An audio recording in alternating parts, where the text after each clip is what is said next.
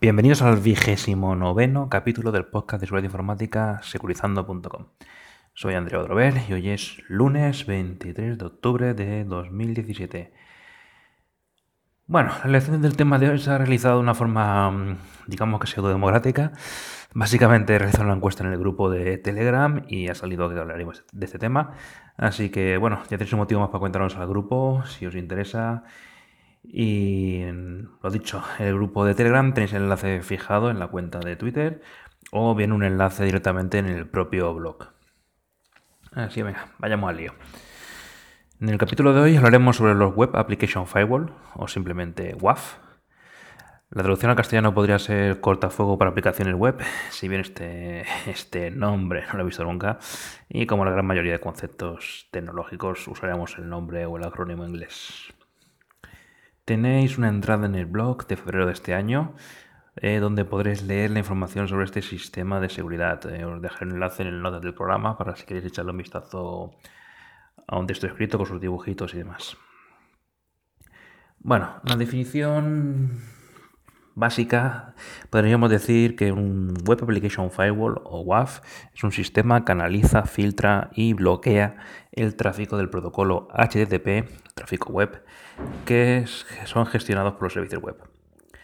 En este caso, probablemente el término firewall se debe más a razones comerciales que otra cosa, ya que bueno, un WAF es una evolución o especialización de un IPS. Ya hablamos de los IPS, los Intrusion Prevention Systems, en otro capítulo. Los firewalls permiten o bloquean el tráfico en función de la origen, de la dirección IP, origen del protocolo de los puertos eh, de origen y destino.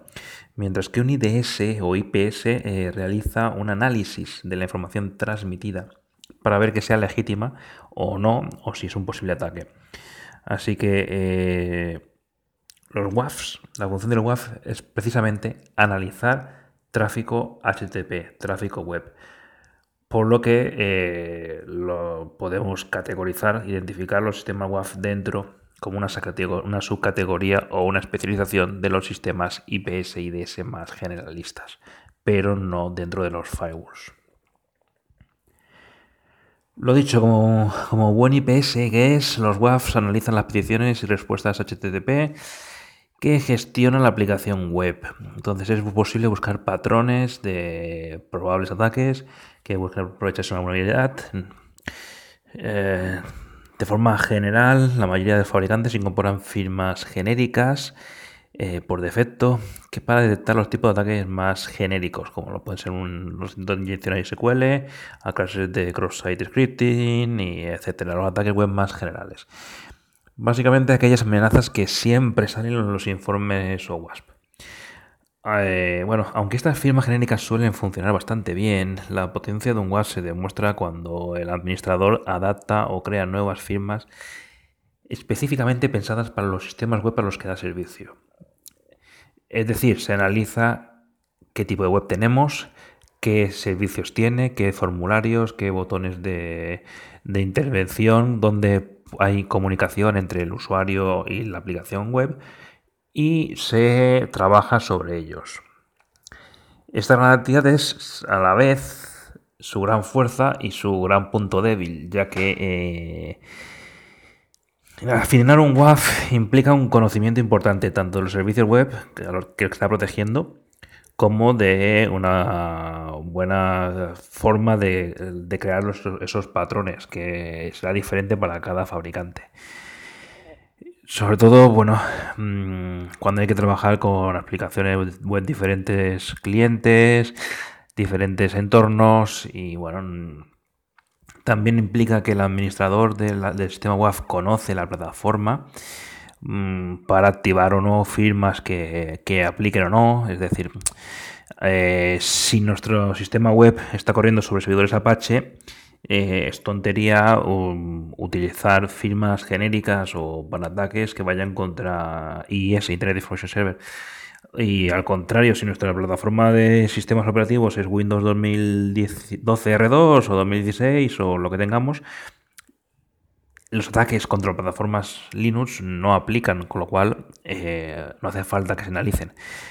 Todo esto implica que la correcta gestión de un WAF, al igual que un IPS, pero, pero, bueno, los WAFs como categoría de los IPS, requieren de personal con conocimientos y dedicación específica, hace que lo cual no es, limita bastante y es una herramienta que no es demasiado adecuada para una, sobre todo para pymes o demás realizar una inversión de un WAF, un montaje para, de una herramienta tan específica para tenerlo siempre en modo automático porque no lo podemos gestionar, pues, bueno, es, no compensa. Bueno, eh, aunque un WAF o un IPS puede realizar las funciones de firewall sobre el control de acceso, eh, simplemente mirando los IPs y puertos, lo puede hacer. Es, es un trabajo que lo gestiona de una forma mucho más eficiente un firewall tradicional. Eh, los WAF están especializados en, analizar tráfico específico, un tráfico HTTP, por lo que pues, si lo pones a revisar otras cosas, pues hombre, no es recomendable. Pueden cubrir la función en caso de necesidad, pero no, es, eh, no están optimizados para ello. Precisamente por esto, la norma general es que el WAF se encuentra eh, en la infraestructura detrás de un firewall tradicional. Así, el firewall eh, realiza un primera criba de los accesos, gestiona quién puede acceder o no a esta red, precisamente eh, gestionando, controlando las IPs y puertos y demás, que es su trabajo. Mientras que el WAF ya tan solo debe revisar el tráfico que el firewall ya ha filtrado y solo el tráfico HTTP que ha dejado pasar Así el WAF se despreocupa de otros tipos de conexiones, como puede ser, pues yo sé, correo electrónico, DNS, FTPs o conexiones a base de datos, etc. Entonces, en una configuración típica tendríamos, desde el punto de vista de Internet, lo primero que llegaría sería un firewall tradicional que filtraría los accesos para posteriormente, detrás, un servicio web, WAF, que analice única y exclusivamente el tráfico HTTP que el firewall ha dejado pasar previamente. Bueno, si os fijáis, he estado hablando todo el rato del tráfico HTTP. Eh, pero bueno, ¿y qué pasaría con el HTTPS? Se supone que el tráfico va cifrado y nadie ni nada entre mi navegador y el servicio web puede ver el tráfico. Entonces, este tráfico HTTPS anula el funcionamiento del tráfico web porque si va cifrado no debería poder revisar eh, las conexiones. Mm, pues efectivamente, el tráfico HTTPS hace que el tráfico vaya cifrado entre los dos extremos de la conexión.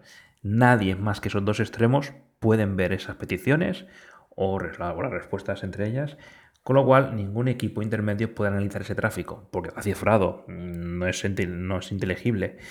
Así pues, ni un atacante ni un WAF puede ver tráfico cifrado HTTPS. Bien, pues si todas nuestras páginas web hoy en día están mirando a, cifrado HTTPS, sobre todo las de ventas por obligación, ¿significa que los sistemas web van a desaparecer porque simplemente son incapaces de analizar el tráfico? Pues no. Porque lo que se ha hecho es cambiar la estrategia. Porque, a ver, cuando una empresa monta un sistema WAF, lo que hace es mover la gestión de las conexiones cifradas, SSL, TLS, de los servidores web, de los servidores de aplicación web al WAF. Así, los clientes cuando acceden a la web, normalmente negocian una conexión cifrada con el WAF.